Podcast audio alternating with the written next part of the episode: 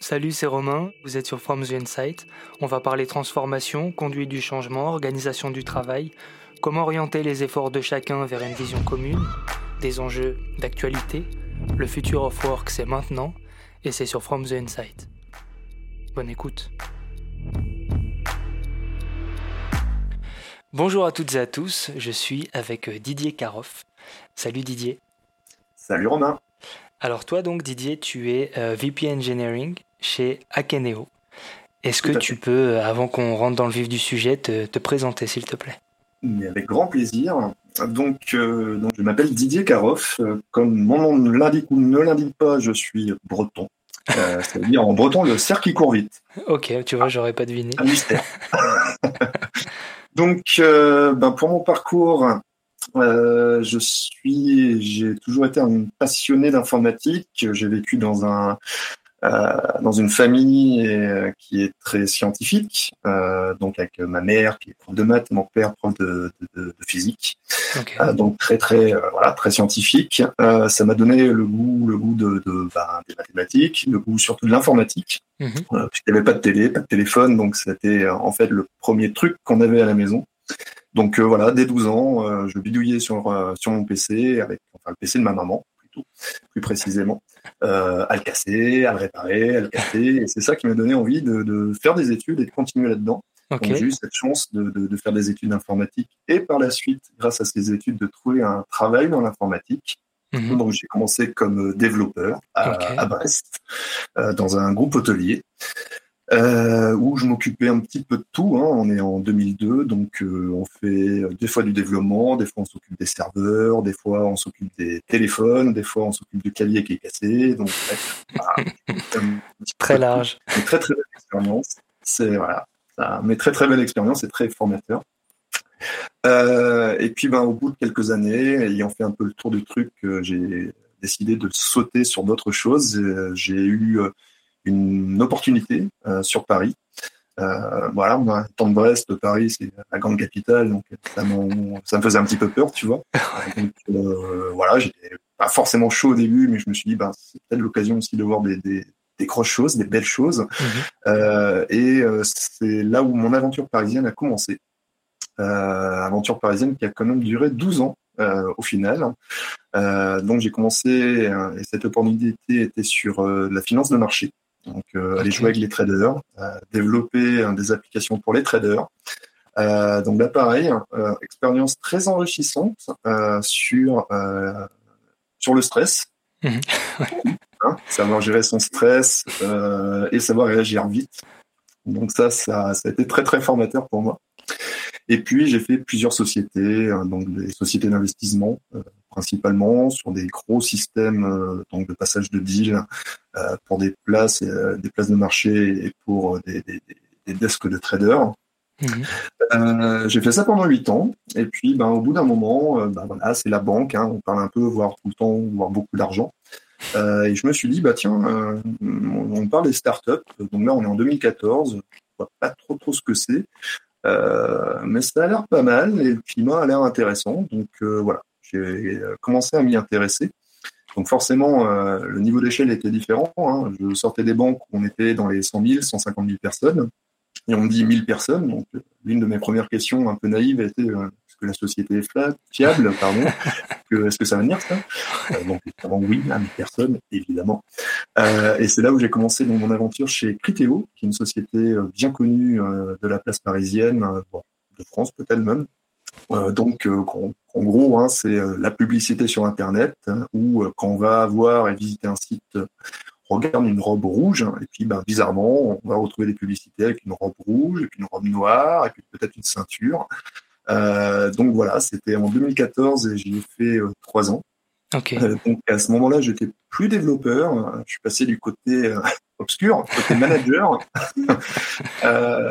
donc toute autre chose, un autre métier. Euh, d'autres compétences. Oh, et, et, comment tu t'es retrouvé du coup chez Criteo C'est toi qui cherchais à, à changer ou c'est eux qui t'ont débauché? Ok, tu cherchais. Ouais, ouais, ouais. Je cherchais à, à changer et mon cœur balançait entre ben, justement continuer à rester dans la banque, mm -hmm. euh, zone de confort. Hein, euh, voilà, hein, ça faisait huit ans, donc euh, j'aurais pas eu trop de difficultés à trouver un autre, un autre job. Mais voilà, j'ai voulu sortir de ma zone de confort et, et me challenger également et me dire bah tiens non changeons de domaine, changeons changeons complètement. Et c'est comme ça que j'ai accepté donc cours des entretiens évidemment, mais que j'ai accepté l'offre qu'ils m'ont faite pour pour les rejoindre. Ok, et c'était la première fois que tu prenais un poste de management du coup? Tout à fait. J'ai commencé là-bas encore comme soft-hang, donc euh, software ingénieur, développeur. Mhm. euh, et au bout de six mois, euh, voilà, le, le manager avait avait changé, donc du coup il y avait une place, on me l'a proposé, et puis j'ai dit bah écoute pourquoi pas.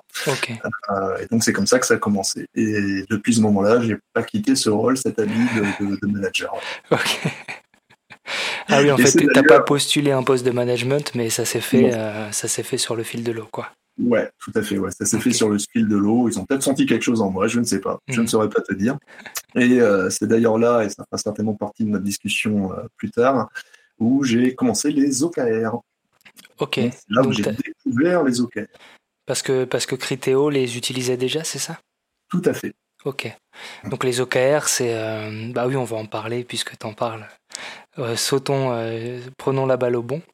Euh, donc les OKR, c'est une méthodologie d'organisation du travail, de management par objectif en fait, où tu définis des objectifs pour tes équipes et tu déclines, enfin tu vas nous en dire un peu plus, mais tu déclines donc des key results. Donc OKR c'est Objectives and Key Results. Et ça va être donc l'objet de cet épisode ensemble. Euh, mais, mais je m'en veux d'avoir pris la balle au bon parce qu'en vrai, je t'ai pas laissé terminer. Euh... Je vais terminer ma petite histoire. Euh, Vas-y, continue du coup. Aujourd'hui, c'est être rapide. Hein. Donc, euh, donc, donc, Criteo, voilà. Donc, j'ai fait quelques années. Je, change de société par la suite, euh, puisque une grosse envie aussi de venir sur Nantes. Hein. Donc, euh, donc, je trouve voilà d'autres sociétés. Je suis passé par OVH également, ah, ok. à Nantes. Euh, donc j'étais directeur technique là-bas. Euh, et ensuite, j'ai fait un petit passage éclair chez Voodoo. Donc, euh, pareil, notre société parisienne, là, plutôt dans le jeu vidéo, clairement. Euh, et j'ai terminé euh, après Voodoo. Euh, et c'est là où je suis arrivé donc chez, chez Akeneo. Okay. j'ai commencé comme senior engineering manager et euh, au bout de six mois, je suis passé VP engineering, mhm. euh, qui était la place de l'un des co-founders, euh, qui lui a pris notre place en tant que CPO, donc chef product officer. Et depuis ce moment-là, je suis VP engineering chez Akeneo, qui a fortement grossi, hein, puisque j'ai commencé chez Akeneo avec une équipe de 8 personnes et aujourd'hui, ben, l'équipe a fait 100 personnes et plus. Ah ouais, balèze. Ça a bien, grandi. ça a bien grandi. Et, du coup, c'est quoi ton, en tant que VP Engineering, c'est quoi ton taf? Mon taf, euh, c'est l'un des peut-être des un taf très dur en fait, puisque on est entre euh, entre les deux, entre le produit et l'engineering. Mhm. Et euh, mon job, c'est de marier les deux et de faire en sorte que que, que quelqu'un ait une idée et que cette idée se transforme en réalité.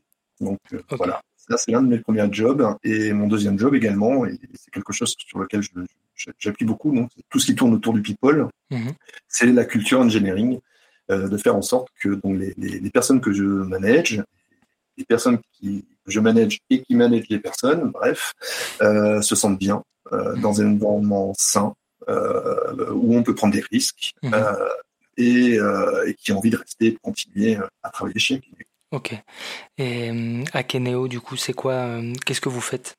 Hmm, Excellente question. Euh, on fait donc ce qu'on appelle donc du PIM pour Product Inventory Management.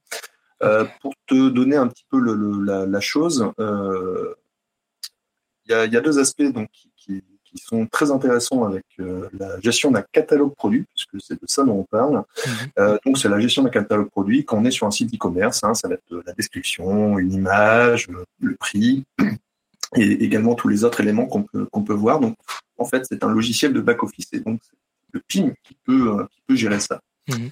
Euh, donc, il y a cet aspect de qualité. Euh, je prends toujours un peu le même exemple où lorsqu'on va dans un supermarché et qu'on va acheter un crayon, euh, ben, on est sûr de son coup. Euh, quand, puisqu'on est physiquement avec le crayon en train de tester, se dire bah, ce crayon bleu, il est génial, j'achète.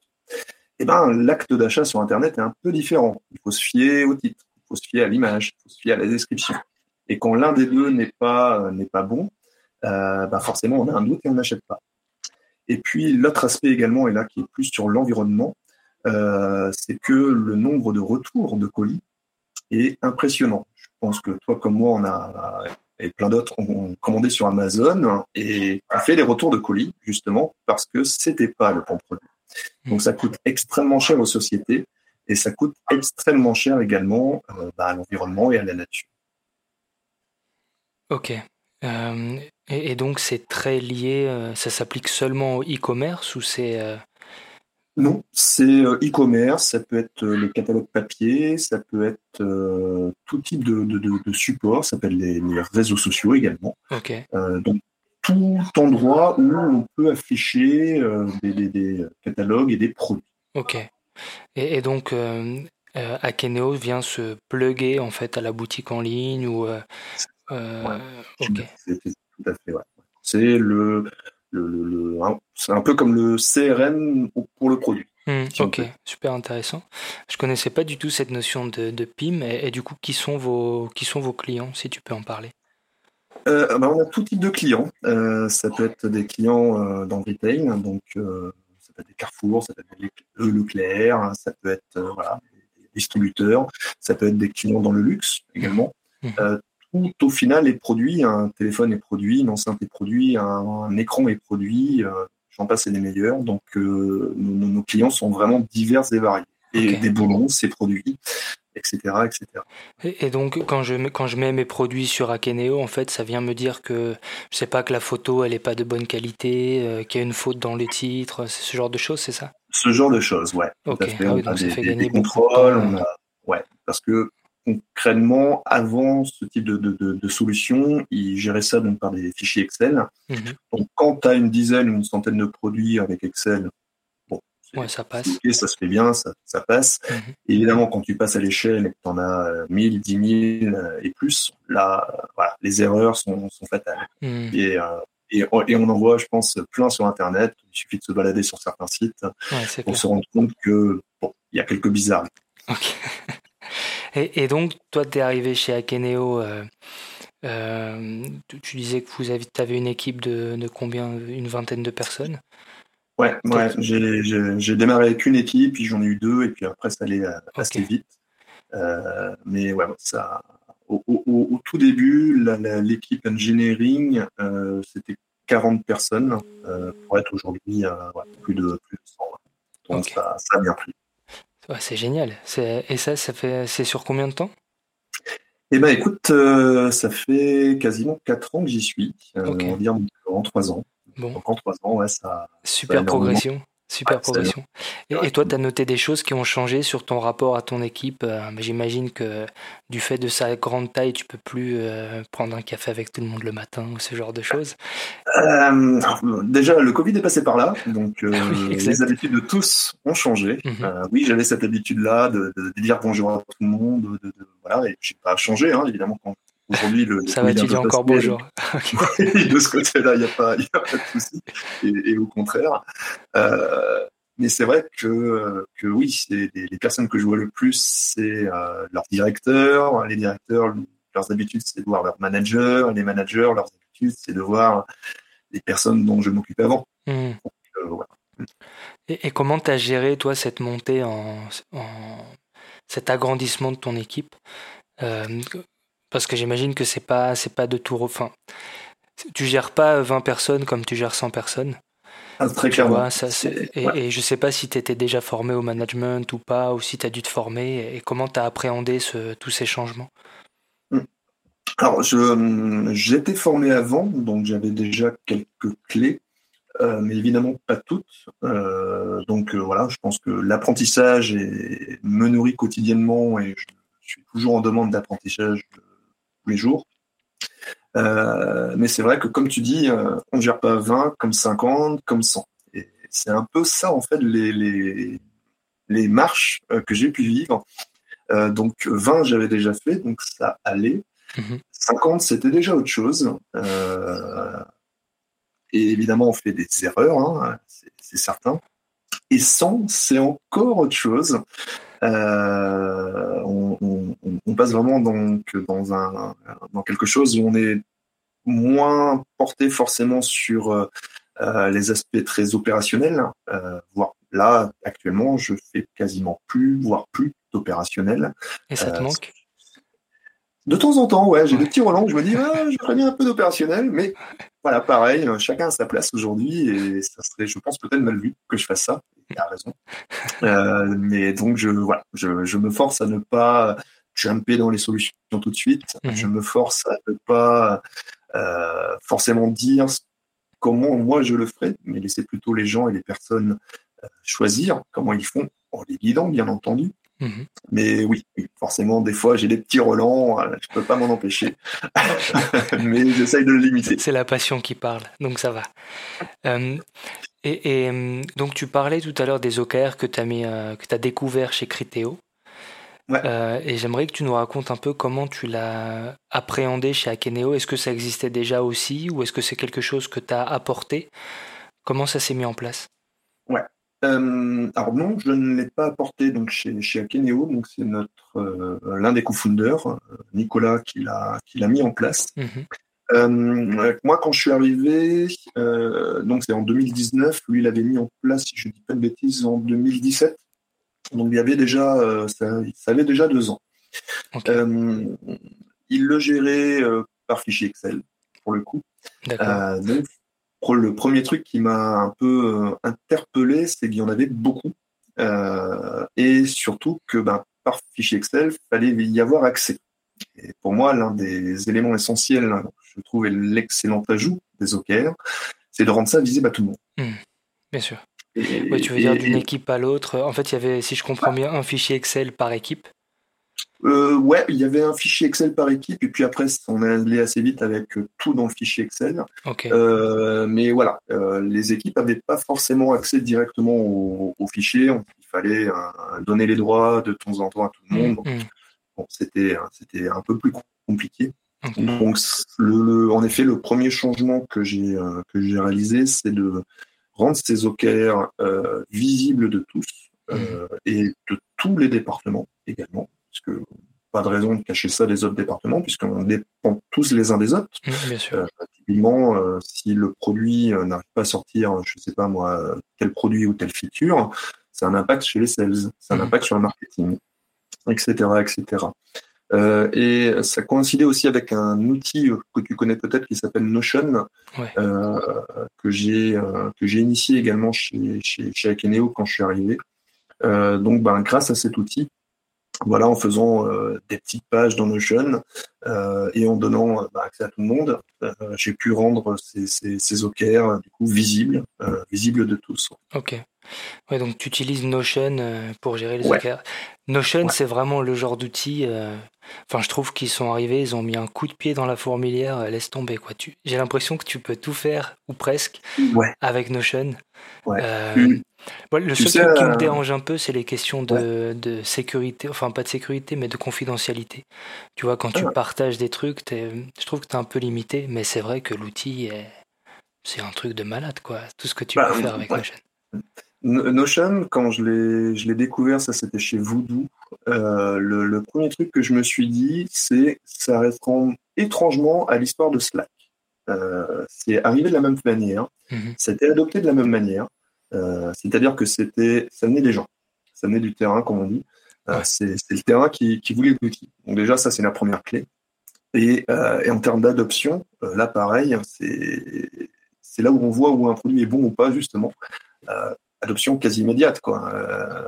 tout début, dans l'introduction de Notion, les gens galéraient un petit peu parce que bah, c'est qu'on connaît pas, c'est vrai que c'est un peu déroutant au début, le système de blocs, on peut changer les trucs, tu as l'impression que ça, ça, part un peu dans tous les sens. Mhm. Et, et, tu t'y prends vite, en fait. Euh, et là, derrière, avec en plus les bases de données, bref, tous ces, toutes ces choses-là, euh, ça, ça a vachement bien pris, ouais. Et, donc, c'est toi qui as structuré euh, tout le Notion, du coup, pour les OKR ou, comment tu fais, en fait pour, euh, Parce que Notion, enfin, pardon, je t'interromps. en fait, Notion, quand tu quand es plusieurs à l'utiliser et qu'il y a plein de, de, pages dans des pages dans des pages, ça devient vite euh, une usine et tu sais plus trop où est-ce que tu retrouves les éléments. Mm. comment est-ce que toi, tu as fait pour bah, gérer toute cette complexité dans Notion? Eh ben, c'est exactement ce qui s'est passé. je, me suis je, me suis retrouvé avec euh, bah, un petit bordel. euh, parce que pareil, c'est comme je te le disais tout à l'heure, euh, on passe de 8, enfin de 40 à 100. donc ça fait un nombre d'équipes qui, double. Mhm. Donc là, pareil, bah, un nombre d'équipes qui double, donc des pages qui doublent. donc là, tout de suite, waouh, c'était un peu plus compliqué. donc en fait, j'ai fait des recherches en me disant, bah, ne dois pas être le seul dans ce cas. Et puis, Notion ayant pris de l'ampleur, je me suis dit, il y a sûrement des mecs qui ont fait des trucs euh, un peu cool. Mhm. Euh, et puis, bah.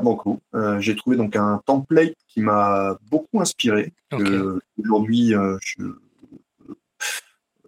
il ressemble plus du tout à ce, au template d'origine. Je l'ai totalement, mais totalement fait à ma sauce. Donc, je suis en fait parti sur une base de données, la Notion, où je rentre donc les, objectifs. Enfin, ils rendent leurs objectifs, pardon. Mhm. Euh, associés à des key results euh, qui sont euh, donc mis à jour très très fréquemment toutes les semaines. Mhm. et ça permet donc avec cette, ce type de visualisation d'avoir l'ensemble des objectifs de toutes les équipes en un one pager, donc en, une page, que je trouve très très appréciable. Ok.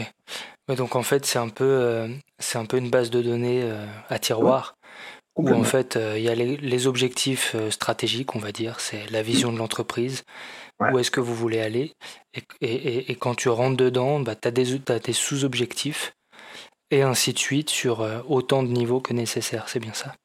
Ouais, c'est bien ça, ouais. Ok. ok, donc tu as, résolu ton souci de, ouais, de, du fait que ça part un peu dans tous les sens. et, et donc j'imagine que toi et, donc les cofondeurs, vous avez la vue d'ensemble, ou est-ce que tout le monde a toute la vue d'ensemble? Comment est-ce que ça se passe d'ailleurs à ce niveau-là? Eh Tout le monde a toute la vue d'ensemble. Ok. Ça. Super. On reste vraiment sur ce côté, hein, ce côté transparent. après, évidemment, euh, euh, les OKR sont euh, encore en débat d'ailleurs aujourd'hui chez, chez Akeneo. Hein, c'est pas c'est pas un truc qui qui, qui, qui se fait. Enfin, c'est pas un fleuve tranquille non plus.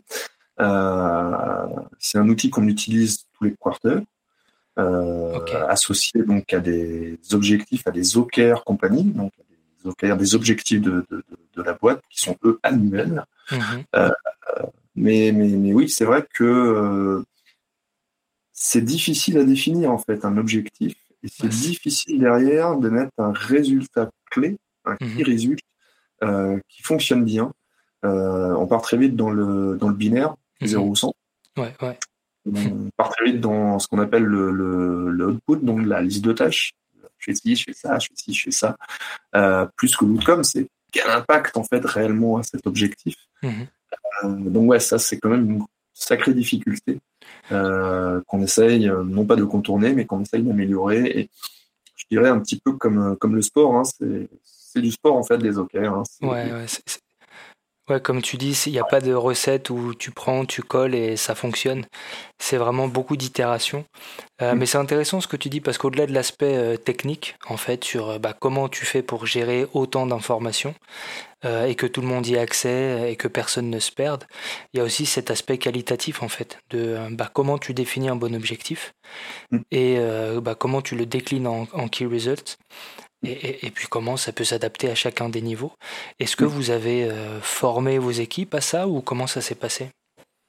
Eh bien, et c'est peut-être une erreur de ma part, non. Je n'ai pas formé, euh, enfin, je n'ai pas formé. J'ai fait beaucoup de présentations sur les OKR en interne. Euh, donc je suis très, enfin voilà, Monsieur OKR, hein, si, si j'ose dire. un peu l'évangéliste des OKR. J'ai essayé d'évangéliser à ma manière, évidemment, expliquant les, les, raisons, mais parce que je pense que c'est important d'avoir en fait euh, le pourquoi on est dans une société et, et donc du coup euh, c'est comme la quête de sens quoi. C'est euh, mmh. quel est mon impact et pourquoi je suis là. Mmh. et je trouvais et je trouve toujours aujourd'hui que les OKR sont un excellent moyen de répondre à ça. C'est pourquoi je suis là, ben, des objectifs. Ouais, ouais. Qui adhèrent, qui adhèrent pas, c'est un autre sujet. Et quel est mon impact? Ben, C'est les qui résultent. Quoi c'est clair. Euh, puis au-delà de tes propres objectifs, c'est aussi euh, comment tes objectifs à toi vont servir ceux de l'entreprise. Euh, et en fait, ce qui est intéressant, c'est que tu peux vraiment rattacher ce que tu fais tous les jours à mm. la marche de l'entreprise. Après que tu t'y reconnaisses ou pas, c'est autre chose. Mais au moins, tu sais pourquoi tu es là. quoi. Ouais, tout à fait. et il y a aussi un autre aspect qui me semble intéressant dans, dans les OKR, je sais pas ce que, ce que toi t'en penses, c'est le, alors je fais une parenthèse, tu sais on a édité un baromètre de l'alignement stratégique dans les entreprises, euh, mhm. donc ça, on a interrogé 320, plus de 320 personnes, et en fait on s'est rendu compte que seulement 13% des personnes qui ont participé à l'enquête participent euh, aux décisions dans leur entreprise, et 13% ça nous semblait euh, vraiment très très très très peu. Et j'ai un peu le sentiment que quand tu mets en place une méthodologie de type OKR, bah, tu redonnes un peu le pouvoir à ces personnes, où en gros tu leur dis voilà tes objectifs, euh, libre à toi de prendre les décisions que tu veux pour, euh, mm. pour les mettre, pour, enfin, pour les atteindre. Euh, mm, mm. quel regard est-ce que tu portes là-dessus? C'est ça une excellente conversation là-dessus en fait. C'est parce que ça, on va parler d'alignement et d'autonomie. Mm-hmm. Donc pour moi, de mon point de vue, ça aligne tout le monde sur les mêmes objectifs. Ça, c'est vrai. Je pense que ça fait pas trop débat. Euh, après, sur l'autonomie, il peut y avoir en effet débat. Euh, est-ce qu'il y a beaucoup de top-down? Est-ce que tout vient du bottom-up?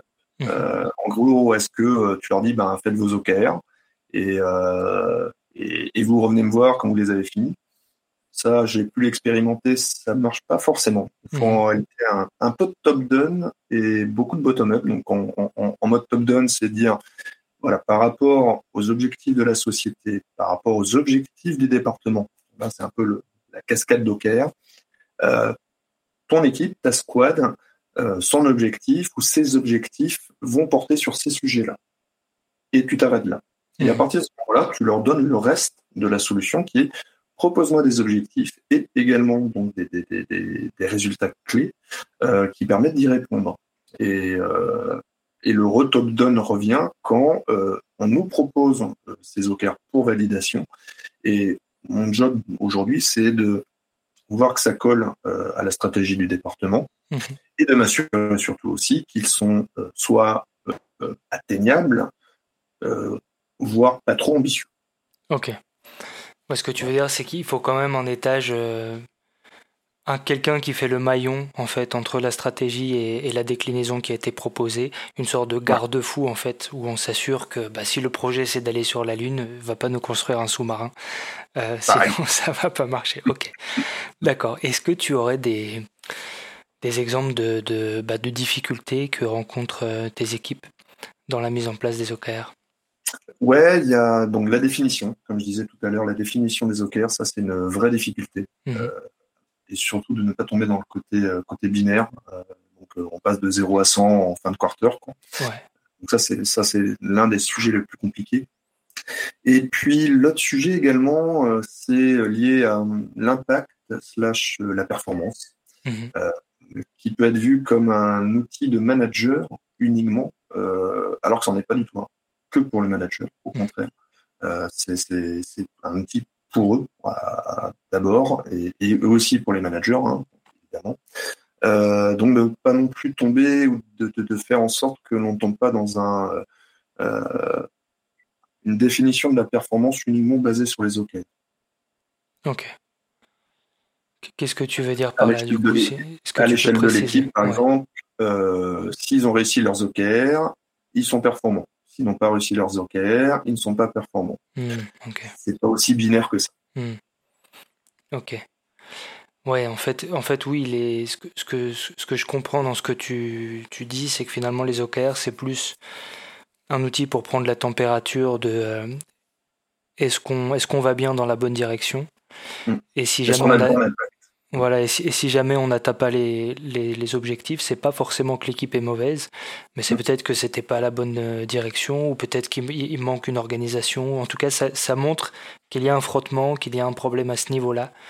Et euh, ça permet voilà, de tout de suite rebondir et chercher une, manière de le résoudre.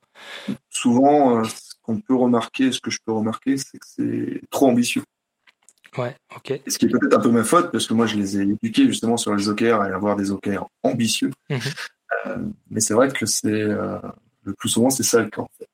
C'est ambitieux. Trop ambitieux. Bah, c'est vrai que quand tu lis un peu ce qui se dit sur Internet, euh, on te dit, voilà, il faut des objectifs qui soient ambitieux et, et que si tu les atteins pas à 100%, mais que tu fais déjà 70%, bah, tu peux considérer que tu as réussi.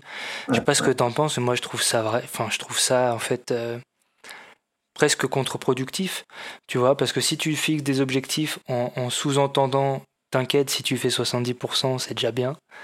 En mm. fait, euh, à quoi bon, tu vois Autant fixer tout de suite les 70%. Mm, bah, typiquement aujourd'hui, euh, donc moi je suis un peu dans le state of art, euh, à tort ou à raison. Hein, je, voilà, pareil, hein, je, je, m'éduque aussi, je, voilà, je, en, fonction.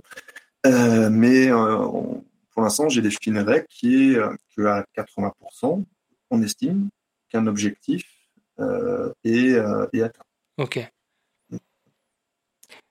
Et, quand tu dis 80%, est-ce, que tu aurais un. Alors, je sais pas si on peut rentrer dans vraiment euh, les, aspects stratégiques. Quoi. Le but, c'est pas qu'on, que tu dévoiles la roadmap d'Akeneo, mais est-ce que tu aurais un exemple de voilà, quel, quel genre d'objectif tu as dans ton équipe en tant que VP Engineering et comment est-ce qu'il se décline sur toute la chaîne de, production de valeur de ton équipe? Mmh, Il y en a un donc, que je peux. Euh, un exemple que je peux citer parce qu'il est en fait assez propre à beaucoup de sociétés. Euh, donc c'est ce qu'on appelle les doramétriques. Euh, donc les doramétriques, c'est euh, tout ce qui est lead time, tout ce qui est fréquence de déploiement. Enfin, c'est des aspects assez techniques, assez engineering, mais qui ont un impact énorme sur le delivery, sur notre manière de pouvoir délivrer de la valeur au client rapidement et de manière fréquente. Mhm. Euh, donc voilà, disons que ton objectif ou l'objectif du département, c'est euh, d'améliorer la fréquence de déploiement. Euh, aujourd'hui, je sais pas moi, tu es, tu déploies toutes les semaines. demain, on aimerait qu'on puisse pouvoir déployer tous les jours. Donc ça, c'est l'objectif, on va dire, de département. Et comment justement les gens vont impacter ça, et ça peut être une ou des squads, et eh ben dans leur quotidien en fait. Ils vont définir dans les objectifs par euh, cette connaissance de leur quotidien. Donc, euh, moi, je ne suis pas capable de dire euh, comment l'ensemble des équipes vont impacter la fréquence de déploiement. C'est eux qui sont experts et pas moi. Donc, ils vont nous dire, me dire, ben, pour aller plus vite en fréquence de déploiement, je ne sais pas, il faudrait qu'on mette des, des feature flags, par exemple. ça permettrait de ne pas avoir à attendre et de pouvoir déployer tout de suite. Comme ça, mmh. on fait un, un, feature flag, c'est comme un, un, flag qui fait on-off euh, sur, euh, sur une feature ou sur un produit. Euh, donc on l'affiche ou on l'affiche pas pour, pour vulgariser. donc ça voilà, ça l'objectif, ça serait par exemple de se dire nous allons mettre en place les feature flags et puis ben, les qui résultent, c'est ça pourrait être potentiellement 80% de notre domaine utilise des future flags.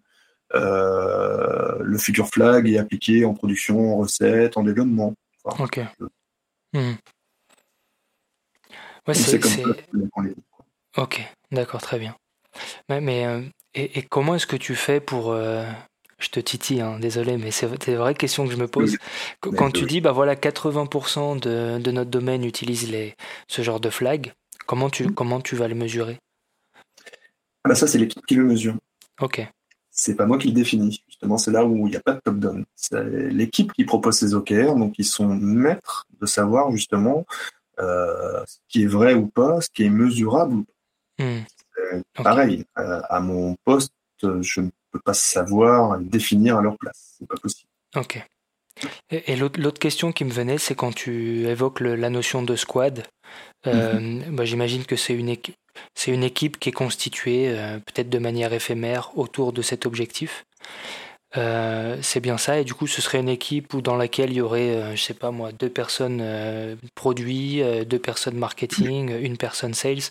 C'est bien ça que tu appelles squad Pas tout à fait. Ils sont justement pas, pas éphémères. Ils sont stables. justement, je cherche à, avoir et à, faire des équipes qui soient petites. Mhm. ça, pareil, par expérience, j'ai vu que les grosses équipes euh, bah, ont tendance à. les décisions sont compliquées, ça prend du temps, bref, ça, va, ça marche vachement mieux en petite équipe. Mhm. Et également, et ça c'est un faux ami, euh, si le projet est lent, euh, on rajoute des personnes. Et ça va aller plus vite. Bah, ouais, surtout pas. c'est clair. Et, et, en réalité, c'est pour ça que je parle de stabilité de l'équipe. Mhm. dès qu'on fait un changement, que ce soit d'ailleurs de l'ajout ou des personnes qui partent, hein, très concrètement, ça change l'équipe. Oui, ça change la dynamique en fait. Ça change la dynamique. Bien sûr. Et donc, c'est typiquement quelque chose que, que, que l'on prend en compte et que je prends en compte. Euh, donc, au contraire, je fais des équipes stables qui, euh, qui, qui, gèrent un domaine, qui gèrent donc un, un ensemble de choses. Euh, là, pareil, hein, ça, ça, dépend de quoi on parle. Hein. Si on a, je sais pas moi, un, un petit produit qu'on développe depuis trois mois, c'est généralement une équipe, une seule équipe qui s'en occupe. Mmh. Euh, dans le cas du PIM chez nous, aujourd'hui, c'est voilà, 10 ans de développement derrière, donc forcément, ce sont des équipes, donc des product squads euh, qui s'en occupent. Euh, et le, le, setup classique pour, euh, pour une product squad, c'est donc des développeurs, un lead ingénieur et un product manager. C'est le setup classique. Mais pareil, il peut y avoir des changements en fonction de la mission du domaine euh, dans lequel il se trouve. Donc, tu peux avoir des équipes qui vont avoir des data, des data analystes, d'autres équipes qui vont être un peu plus euh, SRE. Voilà, ça dépend. Euh, mais le setup typique, c'est généralement ça. Ok. Est-ce que tu aurais. En fait, tu vois, quand, là, je, je, je, lisais pas mal de choses sur les OKR justement avant de, avant de te rencontrer. Mm -hmm. euh, tu vois, je voulais parfaire mes connaissances. Et, et, on entend souvent parler du fait que euh, bah, il faut comme tu le disais, être très transparent, que toutes les équipes puissent prendre part au projet. Euh, et on justifie ça en se disant, bah voilà, il faut que chacun euh, puisse participer à l'atteinte des objectifs et apporter quelque chose. Mmh. Mais sur des sujets euh, très spécifiques, comme tu, comme tu l'évoquais, euh, finalement, il n'y a pas trop d'intérêt à ce que, euh, je sais pas moi, Jacqueline de la Compta euh, sache, tu vois, elle va pas apporter grand-chose finalement. Mm. Et, mais est-ce que tu aurais d'autres exemples où, au contraire, ben, c'est des objectifs qui sont partagés par différents métiers qui n'ont rien à voir les uns avec les autres, tu vois, où, où vraiment euh, ça peut être quelqu'un de la finance qui va bosser avec quelqu'un du produit et euh, des ventes? Je sais pas, je te donne un exemple à l'arrache. Est-ce que euh, est-ce que tu as déjà vu ce cas de figure? Il y a, ouais, ouais, il y a, il y a, il y a, il y a quelquefois ce cas de figure. Bah, le cas de figure le plus, euh, le, je dirais le plus classique, c'est euh, on doit sortir une feature qui est très attendue. Mmh. Euh, donc là, tu te retrouves avec euh, le marketing et les sales. Okay. Euh, parce que là, il faut se synchroniser, s'aligner avec eux mmh. pour s'assurer que la feature est la bonne. Qu'elle sort également, bah, j'allais dire dans les temps, mais c'est pas tout à fait vrai, mais que nous, en tout cas, l'engineering, on est donné un, prédictabilité de quand ça va arriver, que eux aussi puissent se préparer euh, autant dans la communication que l'annonce. Mmh. Mais tu as euh, d'autres objectifs très finance, par exemple, pour le coup, ce qu'on appelle le, le, aujourd'hui le, le FinOps, euh, où euh, l'objectif c'est de baisser notre euh, facture cloud, euh, qu'on soit chez Amazon ou chez, chez Google. Mmh. Ben là, tu vas marier les deux, forcément. Okay. Tu l'aspect, on fait très finance, qui vont dire bah, la facture que je viens de recevoir de chez Amazon, c'est ça. Mmh. Donc, du coup, comment tu peux l'impacter? Mmh. Ah ben ça tombe bien, je vais euh, supprimer telle instance, je vais faire des optimisations euh, X ou Y.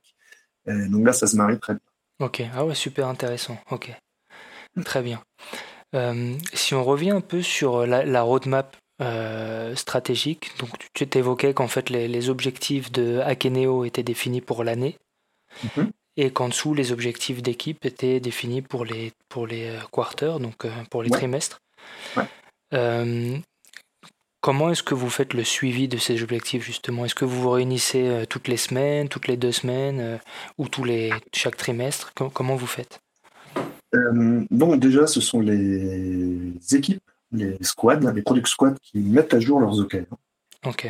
Euh, et nous, on se réunit donc euh, toutes les semaines. Euh, mais voilà, c'est quelque chose qu'on évidemment on regarde de, en termes de progrès. Euh, avant, on, on, faisait toute la revue de tous les OKR, donc des fois un petit peu un petit peu long et pas forcément très très utile mmh. parce que des fois, bah, il n'y a pas grand chose à dire. donc là aujourd'hui, maintenant, le focus est plus porté sur ben, quand justement une équipe euh, euh, peut rencontrer des difficultés euh, sur la manière dont justement nous, en tant que leader, on peut l'aider. Mmh. Ok. Ouais. Bah, le, le, le, truc qui me là à chaud quand, quand je mmh. t'entends, c'est si c'est les équipes qui mettent à jour leurs OKR, comment est-ce que tu fais toi pour t'assurer que, bah, que c'est bien un jour? Bah, il y a une petite, ouais, alors il y a une petite colonne dans, dans Notion qui m'est fort utile. Donc le pourcentage en effet ne monte pas là, évidemment, tous les pourcentages de, l'ensemble de, mes équipes, je ne les connais pas par cœur, mhm. bien entendu. mais en fait, il y a un petit champ qui s'appelle dernière mise à jour. Ok. Et donc, à partir de cette colonne-là, bah, je sais si ça a été mis à jour ou pas. Hmm, et je peux me dire, bah, tiens, ça n'a pas été mis à jour depuis, je sais pas, moi, 14 jours. Bon, c'est bizarre. Hmm, hmm, ok. Ah ouais, super intéressant. C'est vrai qu'il y a cette fonction dans nos chaînes. Ouais, ça te permet d'être sûr que c'est bien un jour. Ok. Ça. Sans que tu aies à te taper euh, tous les trucs. Ok. Top. Et il y a aussi quelque chose qu'on répète beaucoup aux, équipes quand, quand ils définissent leurs OKR, c'est la fameuse, la fameuse phrase less is more. Mhm. Euh, c'est réel. Quoi. Ça permet, euh, ça aussi, c'est une erreur à un moment de, de, de, vouloir trop faire d'OKR, de vouloir trop faire d'objectifs, de vouloir trop mettre de qui résultent. On se rend compte que les gens travaillent sur l'ensemble, sur tous les objectifs au même moment, et ils en finissaient pas. ouais, ça disperse, ça disperse l'effort en fait. Ouais. Ok. Est-ce que tu aurais des, des, lectures à recommander ou, ou, hmm. des, choses à voir pour, euh, euh, mettre en place les OKR ben, il y a le grand classique euh, qui est de, de, John Doerr. Hein. C'est aussi par là que je suis passé pour ben, voir un petit peu, comprendre d'où ça venait et pourquoi, pourquoi ils avaient mis ça en place chez Google et chez d'autres. Mhm. c'est le bouquin Mesure One Matters. Ok. Euh, que je suis en train de lire d'ailleurs. Que tu es en train de lire. très bon ouvrage. Ouais, très très bon ouvrage. Et après, j'ai pas fait énormément d'autres lectures sur les OKR en dehors d'un autre qui s'appelle Leveraging OKR. Je crois un truc comme ça. Euh, où euh, en fait le reste de, de, de, de, mon apprentissage s'est fait par l'expérience et également et surtout par des articles que je peux lire slash euh, du mentoring également que je reçois. Hmm. Des personnes qui ont ça sur euh, d'autres sociétés plus grosses que, que, la mienne aujourd'hui euh, et qui m'expliquent voilà, un petit peu le chemin dans lequel ils sont passés pour les mettre en place et quelles difficultés ils ont eu également. Ouais, c'est vrai. C'est intéressant que tu, que tu le, le répètes. c'est vrai que les OKR, c'est un peu une étincelle que tu, que tu inities, mais j'ai un peu l'impression que chaque organisation, en fonction de sa manière d'être, sa, sa, sa, culture, euh, mm. se l'approprie en fait. Tu vois, tu, tu, tu, parlais d'un template que tu as utilisé qui aujourd'hui ressemble plus du tout à ce qu'il était à la base. Mm. Euh, tu vois, et c'est vrai que c'est un peu un outil que chacun s'approprie. Euh, et on apprend beaucoup sur, à ce que je comprends, sur en le pratiquant en fait. Donc au début c'est un peu euh, à l'arrache quoi, ça fonctionne pas très mm. bien, mais plus tu le pratiques et plus ça rentre dans les mœurs et plus tu trouves en fait euh, ton rythme. Ouais, et le bon wording, euh, la, bonne manière de les, de, les faire. Mm. Comme ça me fait un peu déborder, mais c'est une petite parenthèse, que, parce que j'ai eu une discussion extrêmement intéressante justement avec un de mes mentors, où il m'expliquait la différence entre justement des OKR et des KPI ou des MBO. Je ne sais pas si tu connais euh, KPI, je pense que tout le monde. Euh, voilà, MBO, c'est Management par by Objectives. Voilà, Management par Objectif. Et euh, il me disait, mais c'est quoi pour toi la, la différence en ah, fait C'est une bonne question. c'est une bonne question. Hein. c'est une très très bonne question. Et, et, en fait, ce qu'il me disait, c'est les MBO comme les KPI, et ça c'est vrai, sont uniquement top-down. Là où tout à l'heure, tu vois, on parlait d'autonomie dans les équipes. Donc, mhm. il y a au niveau des OKR un peu de top-down, je dirais même du side-away, hein, limite. Mhm, mhm, en fait, on est tous un peu. Co-construit, quoi. Voilà, ça se compense très bien. Euh, mais mais c'est surtout les équipes qui le font. Donc, voilà, ça, c'était déjà la première des, des, des, des, des remarques. Et l'autre, également, qui m'a fait un peu lumière, euh, c'est que les MBO et les KPI, je les partage pas, ils sont pas publics. Les OKR le sont. Donc ça, c'est aussi, je trouve, un autre, euh, un autre truc qui est très, euh, très, très, très marquant, mhm. très marqueur. Et après, beaucoup dans la littérature, euh, surtout sur les OKR, les MBO et les KPI sont liés à la rémunération. c'est le variable. Hein, mhm, mhm. là où normalement, les OKR ne sont pas du tout liés à la rémunération. et c'est notre cas chez Acme. Ouais. Je ne lis pas du tout à, la rémunération. Ouais, ça c'est souvent quelque chose qu'on aurait envie de faire, euh, mais qu'il faut surtout pas faire. C'est ça. Il y, a autre chose que tu as dit qui me semble aussi bien marquer une différence. Mhm. Tu vois, où, en fait les KPI, ça va plus te donner un, un résultat à, atteindre. Ou un résultat qui a été atteint. Mm. Alors que l'OKR, ça va plus être c'est quoi l'outcome qu'on veut obtenir, tu vois? C'est quoi la valeur ajoutée qu'on veut apporter à l'entreprise avec cet objectif? Ouais, ouais, tu as raison. Hein. Limite, les, les, les, MBO comme les KPI sont très, euh, très output, justement, pour mm, mm. outcome. Euh, ouais, exactement. Le chiffre, l'impact. Voilà. Là où les OKR, justement, ouais, c'est c'est pas de sortir la feature, c'est quel impact cette feature va avoir et pourquoi on le fait. Quoi. Euh, Didier, tu, tu, animes aussi un podcast euh, qui s'appelle Beer and Tech. Mm, euh, et d'ailleurs, tu, tu, parlais des OKR avec euh, Shannon, qui est euh, Head of Program chez Blablacar. Ouais. comment est-ce qu'on fait pour te retrouver? J'imagine que tu diffuses un peu partout. Eh ben, c'est ça, un peu partout, hein, donc sur iTunes, Spotify et consort. Donc voilà, il suffit de, taper Beer and Tech et, et, on me trouvera, je pense, assez facilement. Ah, super, je mettrai le lien de toute façon dans, dans la description de, de, cet épisode. Eh ben, euh, merci beaucoup. Et donc Tech, c'est un podcast sur, euh, qui parle de tech. Ouais. Ouais, ouais, ouais. Alors pourquoi bière euh, Ça, c'est peut-être la première des choses. C'est lié au fait que ben, j'aime la bière. Ouais. Commencer par là. ah, c'est breton. ah, c'est breton, hein, c'est fou. Hein. On les changera pas. et, et, également aussi parce que c'était, une de, des, valeurs d'Akeneo. Ok. Donc, pas au niveau alcool, hein, évidemment, mais au niveau, euh, voilà, s'entraider, euh, passer du bon temps ensemble aussi, très porté sur le people. Euh, donc voilà, ça m'amusait de. Puis je trouvais que ça aimait bien, Beer Tech. donc voilà, je suis parti là-dessus. Et, et c'est d'ailleurs, et c'est toujours la même question, la première question que je pose, c'est quelle est ta bière préférée? Ah ouais. la discussion par là. Je trouve que c'est un bon, un bon starter. Ouais, euh, c'est un bon moyen d'entrer en matière, ouais, c'est clair. Ah, voilà. En termes de icebreaker, ça, ça casse un peu le truc Et, euh, et derrière, on parle de tech. Et plus de bière. ok. Top. Euh, merci beaucoup Didier pour ta participation. Merci Romain. Je te souhaite une bonne continuation et à bientôt. Merci beaucoup. Cette émission a été préparée avec Nicolas Fronto et Raphaël Pazumian pour le mixage. Retrouvez-nous sur fromtheinside.com.